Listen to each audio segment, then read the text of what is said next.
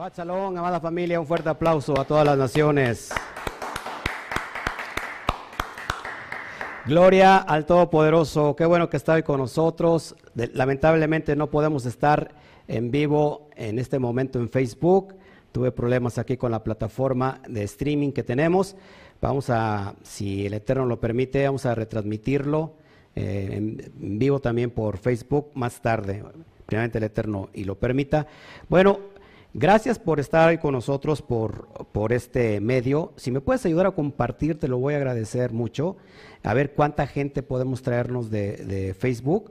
Eh, si te puedes, desde tu, desde aquí, desde, desde YouTube, puedes compartir a Facebook, si puedes compartir por aquí, por allá, te lo voy a agradecer mucho. Así que gracias por estar con nosotros en esta bendita noche. Les amamos con todo nuestro corazón. Gracias en verdad a todos los talmidín. Saludamos a Yamel Pizzi, a, déjame ver aquí, a Stephanie Medina, ¿Y quién más nos está viendo? Zulma, eh, Reina Contreras, Maru Morales Flores, eh, Mari Montañez, qué bueno que están con nosotros, Nacho Hernández, Luis Pérez, Shabbat Chalón, Cira, eh, Raúl Cajas, Shabbat Chalón, Amado Pastor, Jessica Hernández. Tenemos mucha gente que, que este, primeramente el Eterno nos esté viendo en, en, YouTube. Así que te lo agradezco, te lo voy a agradecer con todo el corazón una vez más. Si me ayudas a pegar esta liga, este link de YouTube en vivo directamente a Facebook, con todo el corazón te lo voy a agradecer. Así que, bueno, hoy tenemos un tema bien importante. Estamos ya rumbo, prácticamente estamos en el día octavo apúntalo, en el día octavo de los Yamim Noraim, de los días terribles, de los diez días terribles, como le llama el judaísmo, y nos vamos a ver a cara a cara en el día, en el gran día, en el, gran Shabbat, en el día más santo de todos los días, que es eh, Yom Kippur. Así que estamos ya en esta recta rumbo a Yom Kippur y hoy vamos a tratar este tema, sobre todo porque hay muchas cuestiones eh, desde la perspectiva eh, cristiana e inclusive todavía desde la perspectiva eh, de, las raíces hebreas, que todavía tiene esta duda, ¿por qué yo tengo que celebrar Yom Kippur si, si fui perdonado en el Mesías? Si su sangre del Mashiach pagó mis cuentas, mi pecado, ¿por qué yo tengo que celebrar el día de Yom Kippur? Que no ya fueron perdonados mis pecados. Y vamos a verlo desde la perspectiva de la Torah, desde la profundidad de la Torah, desde cómo lo veía el propio eh, Mesías, cómo lo miraba el propio Pablo y todos los discípulos del primer, del primer siglo. Y es lo que vamos hoy a descubrir, así que quédate si, si tú tienes amigos cristianos, si tienes personas que están en contra de, las fiestas de las Moadín del Eterno, te pediría que se lo pegues, lo compartas para que podamos nosotros eh, explicar este tópico que es bien profundo y bien indispensable. Así que nuevamente gracias a todos que eh, estamos en la plataforma eh, de YouTube, no estamos en vivo, perdón, estamos en vivo y no estamos en, en, vivo en Facebook. ¿Cuánto, ¿Cuánto lo siento? Así que ese es, un tema bien polémico. En la mañana, este, o ayer, ya no recuerdo, puse este anuncio que iba a tratar este tema en Facebook y mira que he recibido críticas tanto del lado de los que están guardando raíces hebreas como lógico del cristianismo este, la verdad es que estamos, yo no lo puedo entender, sobre todo a los hermanos que supuestamente estamos siendo restaurados, estamos viniendo a la fe, a la fe eh, hebrea, y, estamos en esta recta del perdonar, del pedir perdón, y en realidad estamos muy, pero muy, pero muy lejos de comprender lo que es el amor, la Jabá. Eh, no hemos entendido absolutamente nada de lo que es el día del perdón, no hemos entendido absolutamente nada de estos tiempos que son precisos y que no tiene que haber en nuestro corazón ningún orgullo, ningún enfado, ningún ego, una contienda. Y estamos en precisamente a, entrar al Shabbat aparte y personas están peleando es increíble y a mí me da mucha, mucha tristeza, en verdad se los digo. Yo no soy de las personas que discute, por eso cuando yo enseño algo doy la cara y me gusta hablar, eh, me gusta responder en vivo, porque eso de estar escribiendo, la verdad, para mí me da mucho, me da mucha flojera y, pierdo mucho tiempo estar eh, dando, escribiendo una idea. La verdad es que es, es, es impresionante. Y este, pero la verdad, amados hermanos, yo te pido en el corazón del Eterno que, que volvamos a la esencia, que en realidad tengamos ese amor para tratar con, con todos nuestros prójimos. Eh, hay personas que no están de acuerdo con una cosa, con otra. Amados hermanos, eh, por favor, tenemos que, es tiempo de hacer ticún. Estamos, repito, en la recta final y créanme que no estamos haciendo el ticún, no estamos, no, estamos haciendo rectificación en nuestra alma para este gran día. El, así se le conoce a Yom Kippur como el gran día. El, el, sí es el, día más santo de todo, de, todo, de todo el año, el Yom Kippur, y es el día cara a cara. Y eso vamos a estar viendo el día de mañana, eh, el, domingo vamos a estar transmitiendo eh, el opening de Yom Kippur en vivo y el lunes vamos a estar todo, todo el día, si el Eterno lo permite, eh, con ustedes, dando esta enseñanza tan profunda. Pero hoy quiero, quiero contestar esta pregunta que de alguna manera me hicieron y yo quiero escudriñarlo con la Torah irme al fundamento, porque creo que si no estamos en el fundamento, vamos a estar muy alejados de la verdad. Si tú que me estás viendo por primera vez y eres nuevecito en esto y te, llamó la atención el tema, si tú no has escuchado nunca, por ejemplo, la palabra hatat, y no tienes idea de qué es hatat, ni qué es abón, ni qué es, por ejemplo, caret, ni qué es parojet.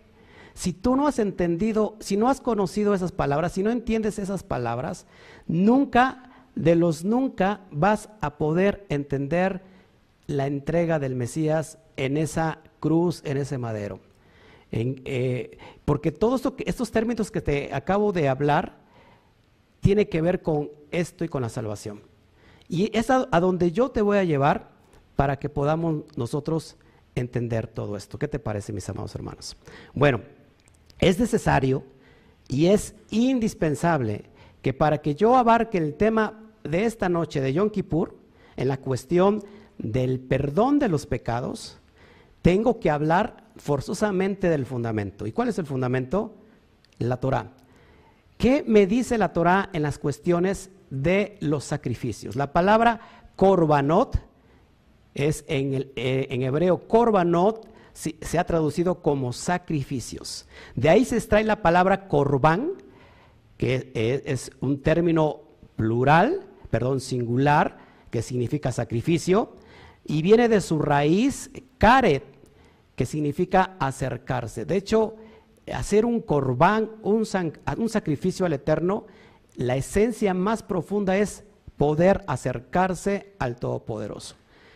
Y recuerda que las korbanot, y los vimos en la parashá de Vallicrá, en la parashá de, Levítico, donde empezamos con el estudio de Vallicrá y conocimos cinco, cinco korbanot indispensables que vemos en, las, en ¿cómo se llama? Eh, en la parashá de Vallicrá, y son cinco korbanot, que tres son, eh, eh, ¿cómo se puede llamar? Tres tres corbanot son eh, voluntarias y dos de ellas, dos de ellas son obligatorias. En total son cinco, tres voluntarias y dos obligatorias. ¿Cuáles serán esas tres? Y, vamos a recordar rápido para que podamos entender. Y tengo que hablar de todo esto porque voy a hablar de Yom Kippur y precisamente un corbán, un sacrificio tiene que ver, de esos cinco tiene que ver con Yom Kippur. Al menos así. Bueno, tenemos la primera ofrenda, que la primera ofrenda voluntaria es la ofrenda Olá. ¿Se acuerdan qué significa Olá? viene, eh, se ha traducido como eh, holocausto. Es una ofrenda de olor fragante que se quema, sube todo eh, el aroma hacia el Eterno, se le llama como holocausto, significa subir a las alturas para que me entiendas. Es la primera ofrenda olá que es voluntaria, donde se quema todo el animal. Todo el animal es quemado, todo el toro es quemado y todo es para el Eterno. Hay otra, hay otra, otro corbán específico dentro de estos cinco, la minja, ¿se acuerdan? La minja también es, un corbán hecho de cereales, hecho de, miel, de eh, la oblación que se le llama. Ese es otro, otro corbán que es, que es voluntario. Y tenemos uno más que también eh, es las ofrendas de paz. Shelamín, ¿se acuerdan? Las ofrendas de paz, si alguien quería tener un acercamiento con el Eterno, le quería ofrecer de su corazón, eso se le conocía como una ofrenda de paz, donde una parte era quemada, para todo, eh, esa parte se quemaba y era para el Eterno, otra parte era para el Cohen y los levitas, y otra tercera parte era para aquel que llevaba ese corbán. Todos hasta aquí. Entonces vamos a hablar de las corbanot obligatorias para que podamos entender esto y, quiero, y quiero que me des, que me tengas mucha paciencia y si tú eres nuevecito en esto, te voy a pedir que me tengas mucha paciencia. Nos vamos a ir muy despacio. Voy a tratar de, de, tocar un tema que es bien profundo y que realmente me llevaría a hablarlo por un espacio de, no sé, de toda la noche. Así de, así de, así de profundo está. Voy a tratar de resumirlo lo más eh, corto que se pueda y voy a tratar de dártelo bien ligerito para que puedas entenderlo, sobre todo las personas nuevas que nos están viendo. Vamos a hablar de las corbanot obligatorias para poner el contexto de Yom Kippur. Amén. Vamos para allá y, si tú quieres saber más del tema, tú puedes, tú puedes este, escudriñar en mi, en mi muro eh, de Instituto Torah eh, y, si quieres te puedo pasar el PDF de Parashá Yikra donde ahí hablo de las corbanot. Es una enseñanza bien profunda, pero por el momento quiero traerte la esencia. Las corbanot obligatorias. ¿Por qué tengo que traer las, las corbanot obligatorias? Porque de esto, de esto habla los sacrificios que se hacen exclusivamente por el pecado. Son eh, en expiación por quien peca con una acción, estos, estos corbanot obligatorios, eh, Actuar por actuar exclusivamente en base a los deseos y transgredir la voluntad del Eterno es un comportamiento impropio perdón, o inapropiado para un ser humano.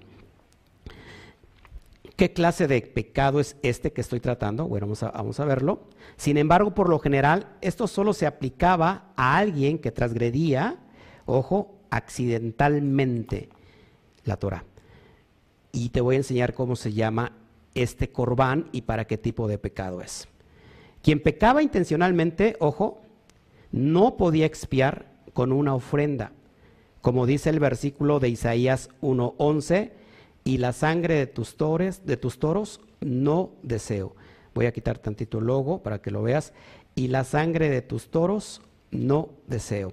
En el contexto de que la persona pecaba de, continuo conocido como iniquidad. Ahora, este, este, este corbán, este sacrificio, es para un pecado en especial. Te lo voy a estar enseñando para que nos vayamos, nos vayamos eh, viendo esto. El corbanot por el pecado, por el pecado hatat. Lo tienes en pantalla. ¿Qué clase de pecado es este, este pecado, este, esta palabra hatat? ¿Qué clase de pecado es? es cuando, fíjense, el Cohen Gadol debería ingresar en el recinto más sagrado del santuario una sola vez por año con el novillo joven para una ofrenda hatat. Significa hatat, significa por la falta, por el pecado, por la falta, por la ignorancia. Y un carnero para ofrenda hola, la primera ofrenda que yo te comenté. Ahora, este, este, este corbán hatat se hacía exclusivamente una vez al año. cuando, amados hermanos? En Yom Kippur. Es por eso que vamos a estar viendo estas cuestiones, porque hay muchas personas que dicen, yo ya no tengo que guardar absolutamente nada, yo ya soy libre de todo pecado, la sangre del Mesías me hizo libre, me hizo limpio, yo ya eh, no puedo este, guardar la ley porque yo ya estoy limpio. Y vamos a ver qué clase de pecado es. Entonces, es el pecado por la falta, por la ignorancia. Vamos a avanzar. Además de presentar dos machos cabríos para expiación en favor de todo el pueblo de Israel, como ofrenda hatat, y también un carnero como ofrenda ulá, sobre los machos cabríos echaban suertes, uno destinado para el eterno, este chivo expiatorio se le conocía como la Donai, y era para expiación del pecado hatat, y el otro era enviado para Azazel. El día lunes voy a estar hablando de estos tópicos bien profundos. Eh, hay mucha profecía, hay mucho, mucha analogía, hay mucho sentido, inclusive Sot, que vamos a estar mostrando el día lunes. Así que no te pierdas de estos estudios. ¿Ok? Todos hasta aquí. Este es el, el, el, que se presentaba exclusivamente en Yom Kippur y era una vez al año para eh, obtener el favor del Eterno por todo un año. Amén. Sigamos avanzando. La palabra hatat se traduce como error, pecado. Viene de la raíz hatá, que significa fallar, errar, pecar. Este pecado es por el pecado de ignorancia. Pecar por, por hierro, perdón, significa pecar por ignorancia. Aunque sabemos que el desconocimiento, es decir, la ignorancia de la ley, no exime su, cumplimiento y de todas formas se debe pagar por ello.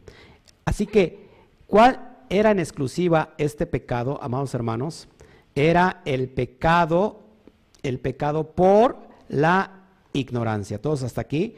Vamos, vamos entendiendo todo esto porque desgraciadamente ahorita vamos a ver que no existe expiación por un pecado eh, abono o, o que ahorita lo vamos a ver, no hay expiación y para eso tiene que haber un caret, es decir, eh, se corta el alma de Israel, el alma, el alma del individuo es cortada de Israel por el pecado eh, que se convierte en pecado de abón, pecado de iniquidad, un pecado de continuo, y es lo que vamos a estar viendo ahora.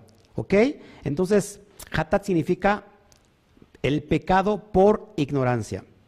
Eh, por otro lado, vemos cómo este tipo de ofrendas debería hacerlas un cohen y este sacrificio debía hacerse para expiación, es decir, para cubrir el pecado. De hecho, la palabra eh, Kippur viene de la palabra hebrea o de la raíz hebrea kafar, que significa cubrir. Todos aquí me veo un poco nervioso porque la verdad estoy, estoy un poco frustrado por no, no estar en vivo también en, en Facebook. Siento que estoy fallando a mi, a mi pueblo. Estoy fallando a mis talmidín que desafortunadamente no todos tienen datos como para que sean consumidos por YouTube.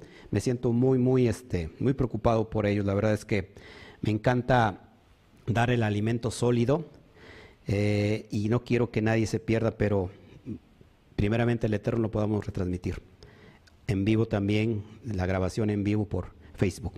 Ok, te enseño todo esto para que podamos nosotros comprender la profundidad de lo que significa Yom Kippur. Entonces, eh, repito, este tipo de ofrendas debía hacerlas un Cohen y este sacrificio debía hacerse para expiación, es decir, para cubrir el pecado. One more time. ¿El pecado de qué? ¿El pecado de qué?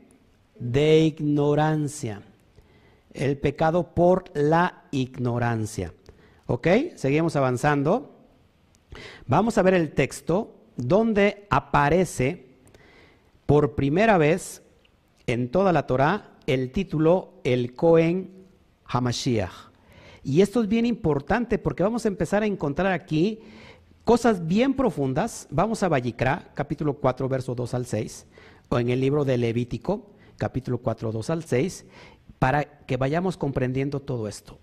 Verso 2, habla a los hijos de Israel y diles, cuando alguna persona pecare por hierro, ojo aquí, que es eh, exclusivamente pecare por hierro, es decir, el pecado hatat, se refería a las mitzvot negativas, es decir, a las no harás. ¿Cuántas mitzvot en total eran comprendidas, que hoy no todas están en vigencia, 613? De esas 613, 365 eran de restrictivas, es decir, no harás. Lo, pongo ahí para que veamos el contexto. Nuevamente, hablo a los hijos, habla a los hijos de Israel y diles, cuando alguna persona pecare por hierro en alguno de los mandamientos de Adonai sobre cosas que se han de, hacer, e hiciere alguna de ellas, ojo aquí, porque ese es el pecado eh, exclusivo para Yom Kippur, Verso 3, si el sacerdote ungido, subrayalo por favor porque ahí la palabra sacerdote ungido es el Cohen Hamashiach. A Cohen Hamashiach. Pecare según el pecado del pueblo, ojo, ofrecerá a Donai por su pecado que habrá cometido un becerro sin defecto para expiación. Si el sacerdote ungido pecare según el pecado del pueblo, ofrecerá a Adonai por su pecado que habrá cometido un becerro sin defecto para expiación. Ya encontramos aquí unas analogías poderosas, unas sombras proféticas que nos están anunciando quién creen que sea el Cohen Amashiach. Lo vamos a ir descubriendo paso a pasito. Verso 4. Traerá el becerro a la puerta del, del tabernáculo, es decir, del Mishkan, de reunión, delante de Adonai y pondrá su mano sobre la cabeza del becerro y lo degollará delante de Adonai. Verso 5.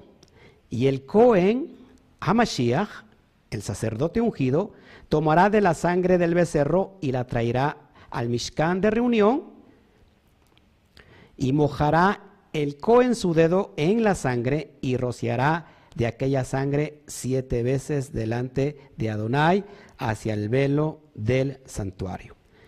¿Qué te quiero enseñar con, esto, mis amados hermanos?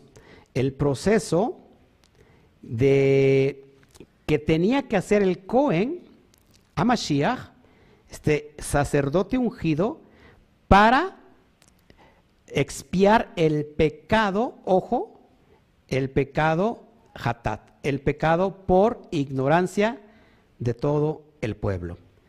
Ya está usted viendo ahí y lo, y lo traigo de una vez a colación. ¿Quién es este Hakohen Hamashiach? Pues nuestro rabí Yeshua Hamashiach. Y vamos a ver cómo se conecta esta, eh, eh, esto que se estaba haciendo en el tiempo de Moshe Rabenu en el, en el en el desierto, en ese Mishkan móvil, ya estaba prefigurado el Mashiach, como ese Cohen específico y especial que la carta a los hebreos habla de esto y ahorita nos vamos a ir para allá. Quería entrar de lleno primero la carta a los hebreos, pero la verdad, amados hermanos, que la carta de hebreo no la puedes entender si primero no te enseño esto que es bien profundo. Vamos para allá. Esta es la primera vez que aparece el título a Cohen Mashiach, como hace un rato te lo dije. ¿Qué significa? El sacerdote, el ungido, el Cohen, el ungido, aludiendo al Mashiach, el ungido. Y curiosamente es una relación con el corbán de pecado.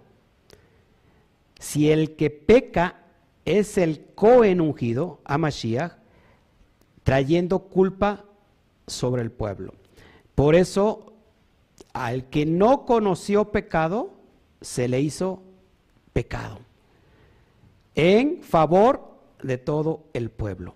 Esto es bien importante que lo vayamos analizando, mis amados hermanos, para que podamos conectar la esencia a donde yo te quiero llevar en esta bendita noche. El pecado del pueblo vino sobre el Mashiach y la justicia suya vino sobre el pueblo. Esto es lo que nos ha abrazado y lo que en ese tiempo del Mishkan móvil cuando ese Cohen ungido entraba, era una alusión práctica, profética de lo que había de venir.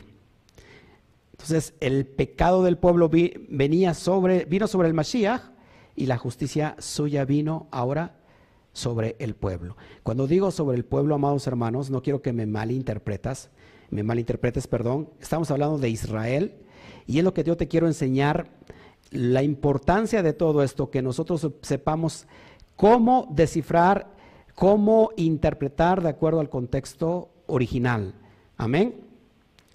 El Cohen Hagadol, símbolo del Mashiach, representaba al hombre, representaba a todo Israel. Recuerda que él entraba en la presencia del Eterno en el lugar Kadosh Kadoshin una vez, una vez al año y entraba, espiaba el pecado de él, el pecado de los levitas y el pecado sobre todo el pueblo de Israel. ¿Qué pecado? Repita conmigo, el pecado hatat.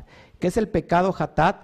El pecado por la ignorancia. Y ahorita lo vamos a ir descubriendo todo esto para que vayamos conectando.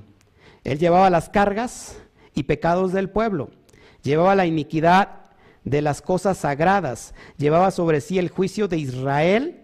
Cuando él pecaba, Israel pecaba. Ojo, cuando él pecaba, Israel pecaba. Repito nuevamente, por eso el Mashiach dice la Brit Hadashah que el que no, al que no conoció pecado, se le hizo pecado. Y es en cuestión de, de esto que habla Yom Kippur, y es en esta cuestión que habla sobre la remisión de los pecados de Israel y de toda la humanidad, si la humanidad regresa o abraza los pactos del Eterno. El transgresor confesaba su falta. ¿Qué falta? Nuevamente, la falta hatat, el pecado de ignorancia, a la puerta del Mishkan. Y ese pecado era pagado con el sacrificio de ese animalito por el pecado de ignorancia, mis amados hermanos. Mashiach estaba allí prefigurado como ese cordero que quita el pecado de ignorancia. Eso lo vemos eh, cuando lo dijo Juan. He aquí el cordero que quita el pecado. Acuérdate que una cosa es el cordero de Pesaj y otra cosa es el cordero presentado aquí en Yom Kippur. El cordero de Pesaj no fue un sacrificio como el que estamos viendo ahora. Este, el cordero de Pesas era un sacrificio para, para dar muerte a los primogénitos y que su sangre nos cubriera. Y era la libertad del pueblo de Israel en medio de, Egipto. Este es el pecado por la expiación, perdón, por el pecado. Perdón, ese es el, el sacrificio por expiación del pecado. ¿Cuál pecado? El pecado, perdón, el pecado hatat. Se me iba a caer aquí todo esto. Seguimos. Entonces Mashiach estaba prefigurado ahí como ese cordero que quitaba el pecado de ignorancia. Cuando él estaba muriendo en esa tap, es, expresó, ojo aquí, y ahí vamos a conectar lo que yo te quiero enseñar hoy en esta bendita noche. Fíjate lo que él expresó en esa taf. Perdónalos, porque, repita conmigo, perdónalos porque no saben lo que hacen. ¿Dónde lo vemos eso? En Lucas 23, 34. Mashiach en esa taf, en ese madero, él expresó y dijo, perdónalos porque no saben lo que hacen. ¿Será mucha coincidencia? Por el pecado de qué? Nuevamente, de ignorancia. Amén, amados hermanos. Al, al último, al tiempo final yo voy a contestar todos los eh, los comentarios, las preguntas, así que por favor, este, si me lo permite, seguimos avanzando. Amén. Vamos para allá. También fíjense, cuando Yeshua muere en esa taf, una lanza le atraviesa su costado, su costado, perdón, y sale de él agua y sangre. La sangre era rociada simbólicamente hacia el velo del Mishkan. Dice el Sefer de Hebreos que ese velo la palabra velo en hebreo es parojet. El parojet se partió en dos de arriba hacia abajo, teniendo ahora acceso directo a la presencia del Eterno.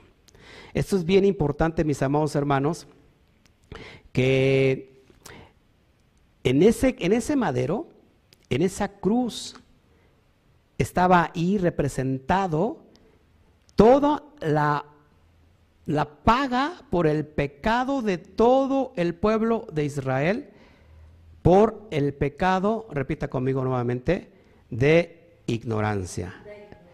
Por el pecado de ignorancia. Todos hasta aquí, hasta aquí vamos bien. Y aquí es donde las cosas se ponen como serias y se ponen difíciles porque yo sé que a muchos no les va a empezar a gustar lo que voy a empezar a hablar ahora, pero es bien importante que yo lo exprese en esta noche. ¿Por quién pagó el Mashiach?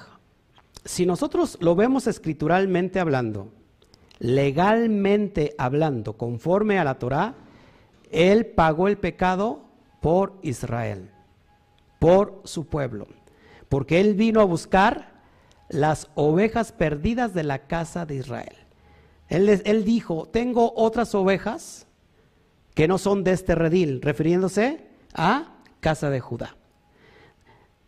Tengo otras ovejas, a las que ando buscando, a las que se me perdieron, las, las diez tribus perdidas. Es necesario que yo vaya por ellas y las traiga para que sea un solo rebaño y un solo pastor cumpliendo la profecía de Ezequiel capítulo 37, cumpliendo la profecía de Oseas, cumpliendo la, cumpliendo la profecía de Jeremías. Y él vino a buscar lo que se había perdido. Por camino de gentiles no vayáis, sino id antes primero a las ovejas perdidas de la casa de Israel. Entonces, si, el, si cuando entraba el sumo sacerdote, el Cohen Gadol, al Mishkan, una vez al año, para eh, procurar obtener el favor del Eterno durante todo un año. ¿Recuerda eso? Durante todo un año. ¿En favor de quién era? De el pueblo de Israel. Que quede bien claro esto para que podamos seguir avanzando. Ahora, esto que estoy hablando no le cierra las puertas a las naciones, sino todo lo contrario. En realidad, no es un acceso cerrado, sino es un acceso abierto. Y es por eso que hoy voy a hablar un poquito con mucho respeto de todos nuestros amigos, de todos nuestros hermanos que están en la cristiandad todavía en este tiempo. Y que es necesario que ellos escuchen para que puedan entender que desgraciadamente la mala interpretación vino a causar un daño colectivo, espiritual, moral, y que si ustedes no reaccionan en este tiempo, ustedes van a ir directamente a un hoyo. ¿Puede un ciego guiar a otros ciegos? Pues no, porque se van a ir al hoyo. Es por eso es bien importante todo esto, que, entendamos estos conceptos que son bien básicos, básicos de entender, pero que desafortunadamente eh, como nunca se, nos enseñó estando del otro lado, lo, hemos, lo hemos hecho quizás práctico, pero a la vez incomprendible. ¿Cómo es el proceso del perdón de pecados? Porque cuando una persona dice, yo ya no tengo que guardar nada, porque ya lo cumplió el Mashiach, yo ya soy salvo en él, para empezar, tendría que hacerse la pregunta si esa persona es Israel. Y después de contestarse si es afirmativa la respuesta, tendría que ver si ella está guardando lo que el Eterno ha dejado por escrito. Esto es bien importante que lo entendamos. Pero tú puedes decir, yo ya no sigo viendo a este tipo, yo ya no sigo viendo a esta persona, porque está hablando de la ley. Y eso ya quedó obsoleto. Eso ya quedó en el pasado. Y quiero traer entonces el texto de Mateo 5, 17 al 19, donde el propio Mashiach dice que él no ha venido a abrogar la ley ni los profetas, que no ha venido a cancelar, a quitar, a abrogar, es lo que significa, la ley y los profetas, sino que ha venido a cumplirla. Y el, y, el, y el problema aquí que con la palabra cumplir, muchos han agarrado esto de excusa para decir, es que Él ya lo cumplió todo. Yo ya no tengo que cumplir absolutamente nada. Él ya lo cumplió, pagó por mí. Yo ya no tengo que cumplir absolutamente nada. Y ojo aquí, porque esto es bien importante que lo entiendas, amado hermano. Porque tú puedes decir, es que Hebreos dice ese es el, ese es la, el viejo pacto, eso está desapareciendo. E, y eso es lo que yo te, allá te voy a llevar para Hebreos, pero antes quiero mostrarte cuando dice en el verso 19 eh, que, que no pasará la ley, no pasará, no pasará ni una tilde, ni una yud, la letra más pequeña de todo el alefato hebreo, no pasará ninguna de, de esas letras, pasarán los cielos y la tierra, pero la ley no pasará hasta que todo se haya cumplido. Y, vamos a verlo, por favor, si me acompañas. Vamos rápido para allá porque quiero ser hoy, lejos de ser religioso muy dogmático, yo quiero que tú prestes mucha atención hoy a esto, porque hay muchos enseñando con una expresión de amor y dicen, es que el Mashiach es amor. El Mashiach es amor. Y todo, todo, todo, todo se reduce a amor. Y sabes, están pintando a un Mesías completamente eh, como un hippie, que todo es paz, y amor, peace and love, peace and love, paz y amor. Y de hecho hay una, ojo aquí, porque yo sé que hay personas aquí que no solamente ven este canal, ven esta enseñanza, sino hay personas que se están metiendo en las cuestiones que parece que es luz y parece que es Torah, pero no es Torah. No todo lo que brilla es oro. Hay luz negra. No solamente hay luz blanca como la que me está enseñando hoy, sino hay una luz negra y están enseñando Cábala. Y están enseñando que no le hagas caso a la Torah. Que olvídate de la Torah y que todo lo resumas en amor. Y sabes, aunque yo creo, yo creo en el Sot, en la profundidad de la conciencia y del alma, y yo sé que la palabra no solamente se tiene que tomar literal y se tiene que interpretar de una forma literal, sino que se tiene que ir a más profundidades. Lo único que te puedo decir que no, aunque nosotros vayamos a un SOT, a una dimensión de conciencia, no podemos, no podemos quitar el peshat, no podemos quitar lo literal, porque entonces se termina creando muchas ideas erróneas, falsas, alejadas de toda la Torah. No sé si me explico en esto. Entonces, tenemos que estar muy conscientes de todo lo que podemos ver. No nos desviemos ni a derecha ni a la izquierda. Eh, hay personas que están enseñando y que se creen muy sabios y te hablan con mucho amor. Y dicen, no, es que mira, yo no, ataco, yo no ataco a nadie, yo, yo no ataco a nadie, yo respeto a todos, yo es mucho amor, mucho amor. Pero sabes que te están llevando, sin que tú te des cuenta, a algo que no está instituido en la Torah. Te lo digo, porque yo sé que personas que están aquí viéndome hoy en YouTube están, lo están haciendo y están siguiendo personas que no tienen nada que ver con la Torah. Parece muy bonito lo que enseñan, pero si está alejado de la Torah, mis amados hermanos, olvídense de eso. Tienes que pararte de una vez, eh, pararte en la línea y no irte ni a derecha ni irte a izquierda. Tienes que pararte en la línea y, decir, ¿sabes qué? Voy a obedecer lo que está escrito en la Torah y cuando más esté establecido en la Torah, entonces voy a poder avanzar más. Ojo aquí, aunque no todo es literal, muchas cosas están en, en, ojo, en una alusión del alma, porque todo esto es una dualidad todo la creación está hecho eh, y tiene que ver con el dos, por todos lados está el dos, el cuerpo, el alma, eh, la tierra, el cielo. Todo está hecho en forma binaria, pero hay personas que se han extralimitado y no, y no creen en la resurrección como tal. Yo creo en una resurrección lógico del alma, que es una, una resurrección de conciencia, pero también creo en la resurrección de los muertos, literal. Y es por eso que nosotros tenemos que poner mucha atención, más en estos días que son peligrosos. Amén, amados hermanos. Entonces vamos rápido a Mateo 5:17. Hoy quiero traer mucha Biblia y quiero, quiero, este, quiero hacerlo muy corto, pero en realidad a veces es muy difícil. Dice así, Mateo 5:17. Voy a leer hasta el verso 19.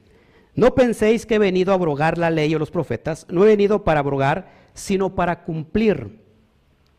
La palabra cumplir en el hebreo es lekayem. Lekayem es un término, es, es un término hebreo, es un hebraísmo para decir que se ha interpretado correctamente la Torah. Es decir, no es que el Mashiach haya cumplido todo en sí para que nosotros ya no hagamos nada, sino que lo que está enseñando en realidad el contexto del pasaje de la Brit Hadashah es que el Mashiach interpretó correctamente la Torah. Sigo adelante.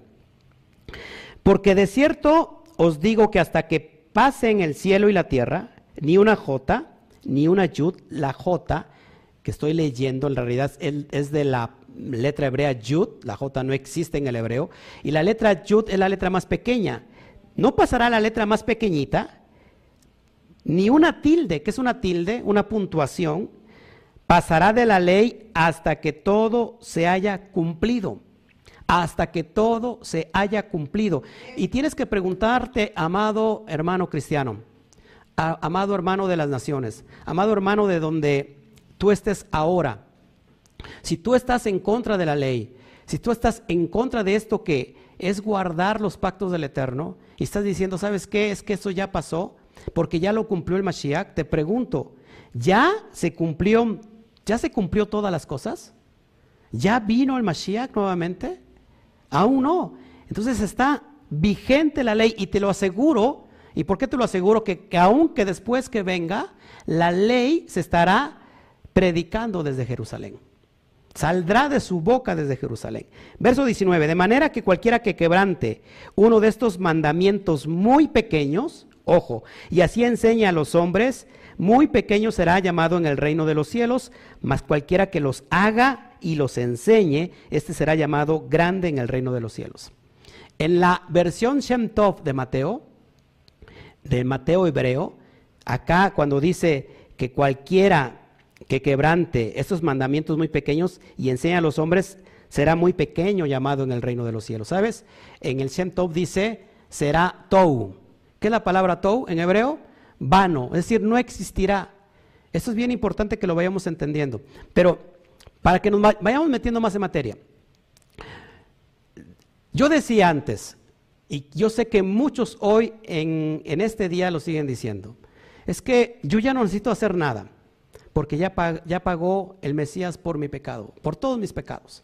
Y hay personas que se, se, ¿cómo se llama? Se atreven a ir todavía más profundo, dice los, los pecados pasados, los pecados presentes y los pecados futuros. Eso es inconcebible a la mente del Mashiach y a la mente del Todopoderoso. Eso es bien importante que lo podamos entender. Te voy a poner un, un ejemplo bien práctico.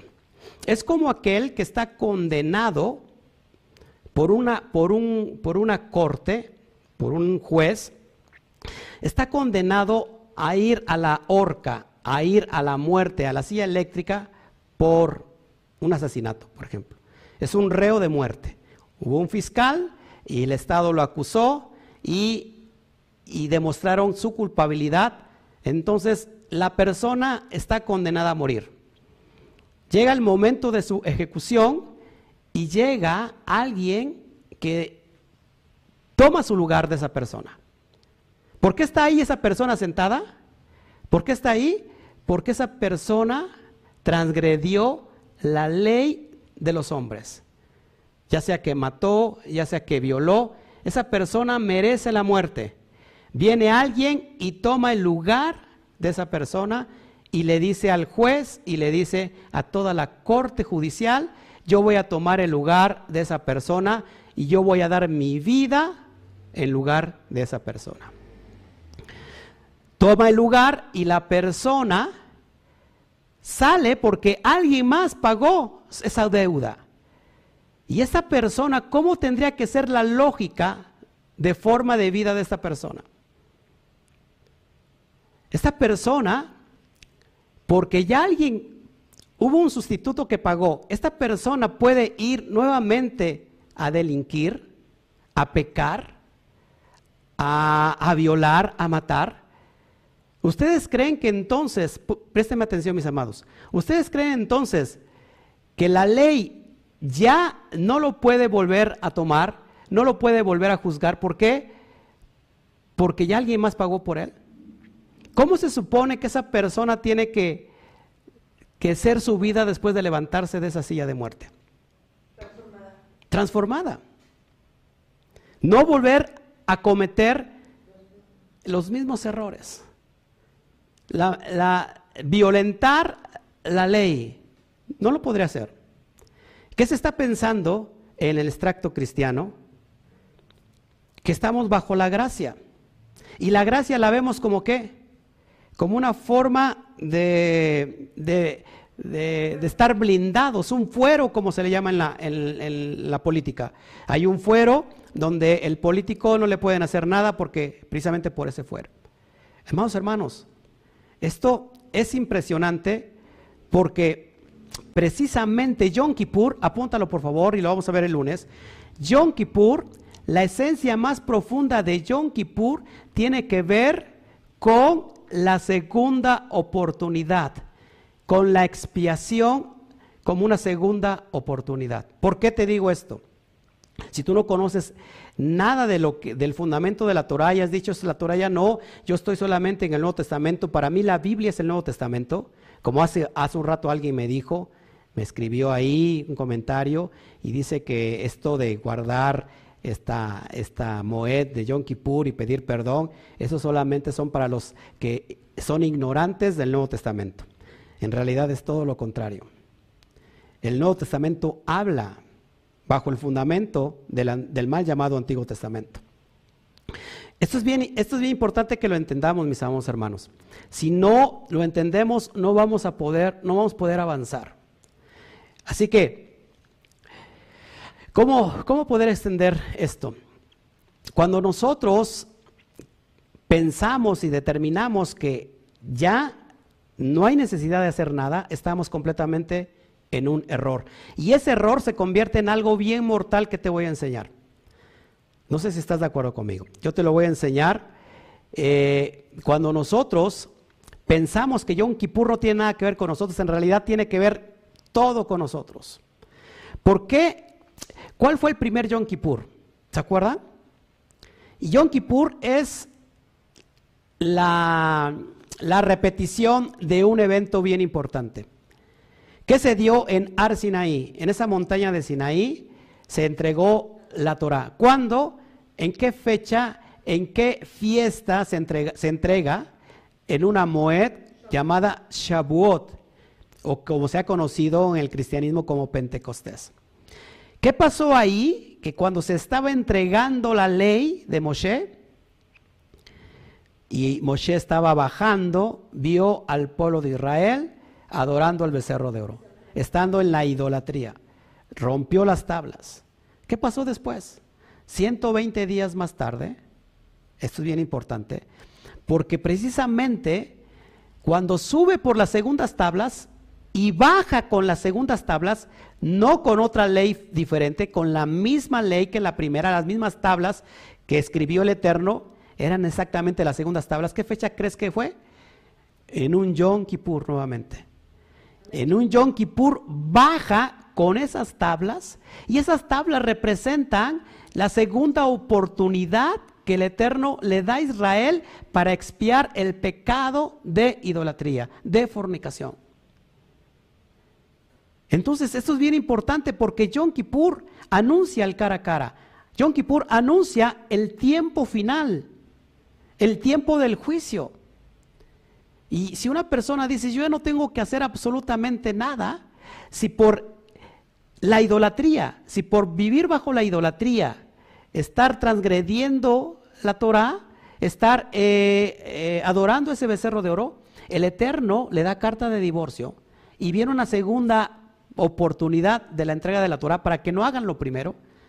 Como una persona que vive en las naciones y que no guarda los pactos y que no guarda la ley, que no guarda el Shabbat, pretende que ya no tiene que hacer absolutamente nada porque sus pecados ya fueron limpiados.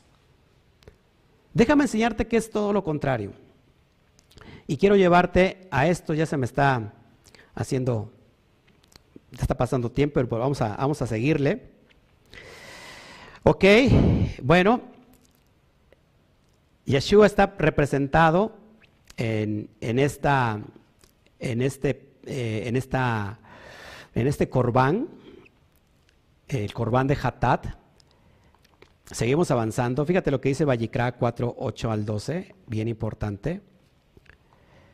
Dice, y tomará el becerro para la expiación toda su grosura, la que cubre los intestinos y la que está sobre las entrañas, eh, los dos riñones, la grosura que está sobre ellos y la que está sobre los eh, hijares, y con los riñones quitará la grosura de sobre el hígado. Verso 10, de manera que se quita del güey del sacrificio de paz y el sacerdote la hará arder sobre el altar del holocausto. Sigo leyendo. Verso 11. Y la piel del becerro y toda su carne con su cabeza, sus piernas, sus intestinos y su estiércol, Verso 12, en fin, todo el becerro sacará, sacará fuera del campamento a un lugar limpio donde se echan las cenizas y lo, y lo quemará al fuego sobre la leña en donde se echan las cenizas será quemada. ¿Qué nos está enseñando esto? Es una alusión directa otra vez a la obra redentora del Mashiach. Volvemos una vez al, al, al Corban Hatat. Entonces el verso 12 dice que fuera del campamento, todo el becerro era llevado fuera del campamento y quemado en un lugar limpio, no simplemente para deshacerse de él, ni porque se le considerase inmundo, porque claramente se lo designa a este corbán como cosa santísima. Leer el capítulo 6, verso 25 del mismo Vallicra, se le considera a este corbán cosa santísima. Esto es bien importante porque es una alusión a Mashiach. La sangre era derramada dentro del área del Mishkan, pero todo lo que es la carne y la piel del animal se llevaba y se quemaba fuera del campamento. El libro de Hebreos le da un sentido simbólico al hecho de que la víctima fuese quemada fuera del campamento. Dice el escritor a los hebreos, y más a rato te voy a llevar por varios textos, también Yeshua padeció fuera de la puerta. Salgamos pues a él fuera del campamento, llevando su vituperio. Hebreos 13, versículo 12 al 13. Esto es lo que está haciendo la alusión directa eh, el libro de Hebreos a este a este animalito que tenía que sacar, ojo, del campamento toda su carne, toda su grosura, y solamente la sangre era la que expiaba los pecados. ¿Qué pasó con el Mashiach? Si nosotros comparamos esto que es impresionante, el hecho de que el cuerpo fuese quemado fuera del campamento era pues un símbolo del Mesías, crucificado fuera de la ciudad de Jerusalén. Dice el texto de Hebreo 13:12, para santificar al pueblo mediante su propia sangre.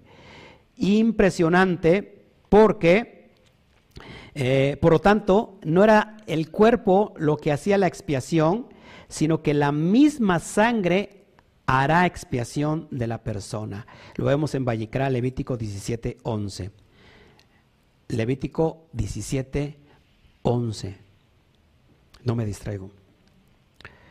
Es que estoy hablando solito y la verdad este, hoy me acompaña mi esposa, pero también eh, contesta los mensajes y todo, y yo me siento que estoy como loco, aunque yo sé que me están viendo las personas, pero yo me siento como estoy como loco, no tengo gente y, me, pierdo, me, se me va la, onda. Este, seguimos. Fíjate la alusión que es bien importante. El Mesías por su, por su propia sangre entró una vez para siempre en el lugar santísimo, habiendo obtenido eterna redención. Eso lo dice Hebreos 9, 9.12. Y allí, como Cohen Gadol, ministro del santuario y de aquel verdadero Mishkan, Hebreos 8, 1 al 3. Y ahorita lo vamos a retomar nuevamente para que te vaya enseñando la importancia de esto. Él ministra en nuestro favor. Él ministra, así como el Cohen Gadol ministraba en favor de Israel, ahora este Cohen Hamashiach ministra en nuestro favor de ese Israel que se perdió que se asimiló entre todas las naciones y que perdió toda su identidad y que definitivamente cayó en la idolatría, cayó en el pecado. Seguimos avanzando. Mashiach fue hecho un sacrificio de pecado lejata. Mashiach fue hecho un sacrificio de pecado lejatat. Es decir, un pecado por, nuevamente, y ignorancia. ¿Todos aquí amamos hermanos? Ignorancia. ¿Qué pasa con los demás pecados? Y te los vamos a ir viendo. Eh, antes de te enseño esta poderosa eh, alusión. El Mashiach derramó su sangre dentro de, de Jerusalén. Fue duramente castigado con los azotes romanos. Su sangre fue derramada por toda la ciudad. Bajo ese camino doloroso al matadero, así que su cuerpo fue sacado de Jerusalén, es decir, sacado del campamento y fue llevado a morir fuera de, de ella. En ese lugar murió y su cuerpo y sus entrañas fueron llevadas fuera a las faldas del Gólgota. En ese lugar murió. La sangre del Mashiach fue derramada ¿dónde? Dentro de Jerusalén. ¿Y dónde fue llevado su cuerpo? Fuera de Jerusalén al Gólgota. Es una, esto es impresionante porque, amados hermanos, ¿cómo, cómo no, cómo pasar por alto esto que estamos viendo? ¿Cómo mi hermano judío pasa por alto todas estas profecías y alusiones que están hablando directamente del Mashiach, conectándolo como el Cohen Hagadol. Entonces, esto es impresionante, mis amados hermanos. Para mí, la verdad, eh, me impresiona mucho. Ahora, hay otro tipo de pecado por el cual también se ofrecía, ojo, una, un, un corbán obligatorio, y es por el pecado Asham. Y el pecado Asham es el pecado por la culpa, y te lo pongo en pantalla para que lo vayamos viendo rapidito antes de que nos vayamos a donde te quiero llevar. Entonces hay otro pecado, otro corbán por el pecado Asham, que tiene que ver por la culpa. ¿Qué clase de pecado era este? El sacrificio Asham de seis tipos, eh, por expropiación indebida de objetos del santuario, eh, lo vemos en Asham Meilot, Vallicra 15, 14 al 16, por la duda que uno pueda tener si cometió o no una falta que requería, que requería ser eh, subsanada con un sacrificio hatat. Y lo vemos en Vallecra 5, 17 al 19. Otras formas, eh, otros tipos de, este pecado, por negar, negar falsamente bajo juramento una deuda a un tercero. En este caso, si luego reconoce su culpa, debe ofrendar el sacrificio a Sham, que es Silot, además de devolver la deuda original más una quinta parte como sanción. Tenemos el Asham Sidha o Harafu, Harufa, pero déjenme poner nuevamente los lentes. Ya estoy encargándome unos, bendito sea el Eterno, un talmidín puso en su corazón apoyarme con la compra de unos lentes, agradezco mucho, vamos a hacer ya el encargo. Eh, bueno, Asham Sidha Jarufá es ofrenda a cargo del que, del que cohabitó con una mujer media esclava y media libre. Bueno, lo vemos en Levítico 19:20, solamente para traértelo, eh, para que lo puedas tú ver y conocer, el Asham Nasir, la ofrenda a cargo de un nazareno. Y eh, la, eh, la, forma, otra forma es el Asham Metzorah, es ofrenda a cargo de un afectado de Tzara, es, es una especie de llagues como le hemos conocido como la lepra. Amén. Esos son los pecados. Entonces, ojo aquí, ojo aquí porque quiero, quiero expresarlo muy, de una forma muy sencilla y a veces siento que, que, no, llego a ese nivel de, enseñártelo muy, muy, muy sencillo. Entonces, estos dos pecados, Asham y Hatat, eran los que se expiaban con esas, con esas korbanot, con esas ofrendas, con esos sacrificios, y era por esa clase de pecados. ¿Qué pasa entonces por los pecados que no tienen, ojo, que ya no tienen perdón? Es decir, ya no tienes perdón de Dios, ¿no? Vamos a ver eso que me parece bien importante para que lo vayamos entendiendo. Es de notar que no existe, ojo, expiación por el pecado de iniquidad. La palabra iniquidad viene del griego anomía. Y anomía se compone de dos términos a la vez griegos. A significa sin y nomos, ley, es decir, sin ley o los que están transgrediendo la ley, la Torah. Y quiero, y lo, lo resalto ahí, quiero que se te quede muy claro el pecado de iniquidad, así como para el pecado de rebeldía. Una persona que comete pecado por error hatat, ojo, ojo aquí que es bien importante, una persona cuando comete pecado por hatat, es decir, por error, error si persiste en, su pecado hatat, es decir, en el pecado de error, su acción ya no será hatat, sino ahora será abón, pecado abón. Y la palabra abón es el pecado de iniquidad, es lo que significa abón. O el pecado pesha. El pecado pesha cuyo significado es pecado por ideas rebeldes y conscientes. Nuevamente, para que se nos vaya quedando, nuevamente para que se nos vaya quedando. A ver, por favor, présteme atención aquí, tengo un público muy, muy ligero, mi esposa y mi, perrita, mi esposa está viendo su celular y mi perrita está durmiendo, entonces ya, ojo aquí, presten mucha atención. No había expiación por más pecados, ojo, solamente por dos, por Hatat y por el pecado de culpabilidad. Ojo aquí, y el pecado de culpabilidad se podía dividir en cinco. ¿Todos aquí? Por el pecado de iniquidad no, no hay expiación de pecados. Si una persona insistía, ojo, en una y otra vez estar cayendo en el pecado de error, el pecado de ignorancia, ese pecado ya no se le consideraba pecado hatat, sino que ahora se consideraba un pecado ¿qué? Abón, un pecado de iniquidad o un pecado pesha, un pecado de rebeldía de, de personas que están conscientes y saben que lo están haciendo.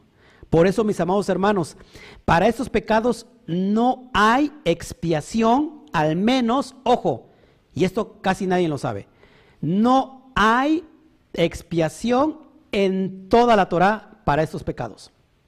Apúntalo con letras grandes. Para el pecado Abón y para el pecado Peshá no hay expiación por ese pecado. No lo hay. No existe.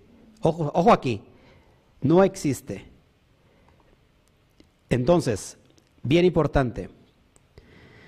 Y esto lleva irremediablemente al caret. ¿Qué es el caret? La extirpación del alma del pueblo de Israel.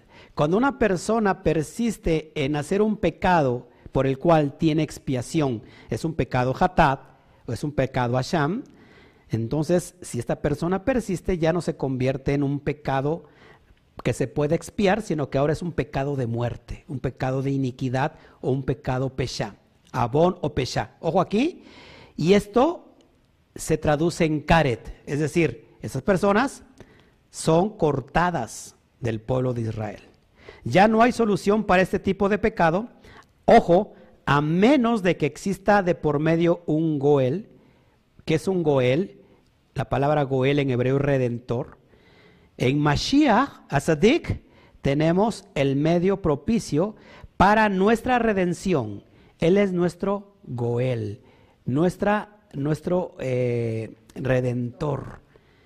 Solamente, solamente uno puede ser, ojo, expiar el pecado de Abón o de Peshá por medio de este Sadik. ¿Y cómo sucede eso? Porque esto es bien importante. Hace un rato estaba yo platicando con mi esposa y veníamos platicando del tema y, me supo contestar muy bien, por cierto. ¿Cómo sucede? ¿Cómo me abraza a mí, espiritualmente hablando, la expiación que hizo el Mashiach? Si yo estoy estaba alejado de la Torah, estaba alejado de los pactos, vivía sin Dios, sin Elohim, sin promesas en el mundo, y por medio de su sangre me hace acepto. Pero ¿cómo esto sucede en el mundo espiritual? Porque las personas han pensado que cuando una persona viene y confiesa a Jesucristo como su Señor y Salvador, piensa que esa persona ya es libre de todo pecado, que ya es salva. Y la pregunta es, ¿cómo está su vida? ¿Vuelve a lo mismo de antes? Es decir, a lo mejor es bien portado, a lo mejor ya no toma, a lo mejor ya no es mujeriego, a lo mejor ha quitado esos errores feos, pero vuelve una y otra vez a transgredir la ley, por lo cual se le dio carta de divorcio. ¿Cómo me abraza entonces verdaderamente ese pacto del Mashiach sobre mí? ¿Cómo? Y, y me lo contestó clarísimo mi esposa abrazando los pactos del Eterno. Cada vez que yo tengo una, quiero tener una relación con el Eterno, no es a través de ninguna otra cosa, sino a través de sus pactos. Mashiach fue el, pontífice, el pontífice, el puente propicio que nos conectó a una relación con el Eterno. Fue el puente para que nosotros podamos abrazar los pactos. ¿Cómo? Porque a través de ese sacrificio, Él nos enseñó como un maestro, como un rabí, cómo llevar a cabo esos mandamientos. Para que nosotros dejáramos de errar, dejáramos de hacer pecado, hatat, dejáramos la iniquidad de transgredir la ley una y otra vez y volver a los mandamientos de Hashem. Y entonces es ahí cuando me abraza estos pactos. Porque si no, entonces, ¿para qué queremos la ley? ¿Para qué queremos, si la ley ya no está vigente, mis amados hermanos, entonces no, nadie te va a juzgar por hacer qué si la ley está caducada. Puedes matar, puedes violar, puedes hacer de tu vida un papalote, puedes vivir la vida loca, ¿Quién te va a juzgar si ya no hay ley? Sin embargo, creo que nos han engañado. La ley sigue vigente. La ley está aún vigente. Y con eso voy a terminar. Yo sé que hay mucho que hablar de todo esto, pero el Mashiach es nuestro redentor para que ahora nosotros podamos venir a, formar parte de Israel, ya no volviendo a transgredir aquello que nos, que nos causaba eh, un estado de muerte. Amén.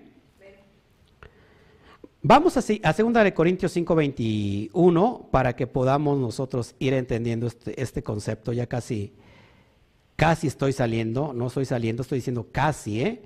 Porque mucha gente dice, ah, ya va a salir. Pues no.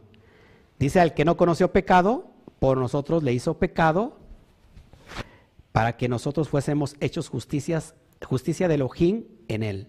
Acuérdate que eh, el Cohen, todo, si él pecaba, todo Israel le, le contaba el pecado. ¿Sí? ¿Te acuerdas que lo leímos? Entonces, legalmente, el Mashiach no tenía pecado. Y ese pecado se le dio para que en Él nosotros fuésemos hechos justos. El Eterno dispuso a Mashiach con los recursos necesarios para nuestra expiación. La palabra expiación en hebreo es kafar, ya te lo dije, que significa cubrir. Su gracia es inagotable, pero ¿seguiremos pecando por eso? La pregunta es, después de que te has levantado de esa silla de muerte, de esa silla donde tenías que ir a la, a la, muerte segura ah, por medio de, de electroshocks, esa persona después de levantarse de esa silla de muerte, ¿volverá a hacer lo mismo? ¿O no tendría que volver a hacer lo mismo? Porque seguramente va a volver una y otra vez a ese, a ese, a ese tiempo de, de muerte. Amén. ¿Seguiremos pecando? Romanos 6, 1 al 2 dice, ¿qué pues diremos? ¿Perseveraremos en el pecado para que la gracia abunde?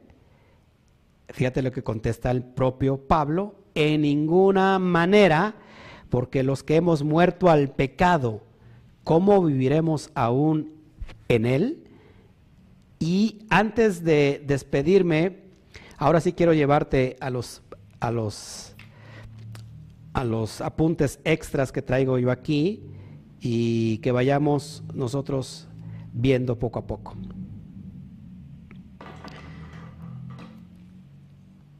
Vamos primero al verso de Hebreos 2, 17, 18, por favor, si me puedes acompañar. Hebreos 2, 17, 18, porque muchas personas toman este, estos textos para decir que ya no hay nada que, guardar, que la ley quedó caducada, que tenemos al Mashiach, que ya no hay necesidad de sacrificios ni de nada por el estilo, pero quiero, quiero este, llevarte a Hebreos 2, del verso, acá lo tengo apuntado, 17-18. Antes de que leamos el texto, siempre que yo te he enseñado esto, siempre que nosotros vayamos a estudiar una carta, un libro, tenemos que conocer siempre la, esencia del autor y de quién es el que recibe la carta, es decir, del emisor tanto como del receptor. ¿Cuál es el contexto de Hebreos? Para empezar, ¿quién lo escribe? Muchas personas piensan que por la, eh, la esencia de los escritos le dan, eh, el, ¿cómo se llama? La autoría Pablo. Pero muchos otros dicen que no, yo te voy a decir que tampoco fue Pablo quien lo escribió. ¿Por qué? Porque este libro se escribió, dicen que del 65, del 68 al 70, pero este libro en realidad se descubre por el noventa y tantos del, del nuestro, de nuestro primer, de nuestra era común. Este libro se tuvo que haber escrito en el año 70. Y tenemos algo muy fuerte en el año 70 para el alma judía. De hecho, ¿a quién escribe estos autores? Porque dice que son varios. Estos autores, ¿a quién les escriben esta carta? A los hebreos. No le escribe la carta a los dispersos, sino a los judíos. Este, este libro es para los judíos, conocedores de todos los asuntos del Mishkan, de los Korbanot, de, la, de las ofrendas Katad, de las ofrendas Asham, de los Meshalim, de la ofrenda Olá, de la ofrenda Minja, de lo que te acabo de enseñar hace un ratito. Por eso es que no podemos venir a, a leer el libro de Hebreos con unos lentes romanos de alguien que no entiende la ley, porque entonces, ¿cómo va a interpretar eso? Va a terminar mal interpretando la ley. Entonces, ¿cuál es el contexto? Que el templo ya no está en pie. El problema ahora, ojo, el problema ahora es que cómo se expiaban los pecados. Si los, si los animalitos para el corbán tenían que ir directamente al templo en Jerusalén. ¿Qué hacían para expiar?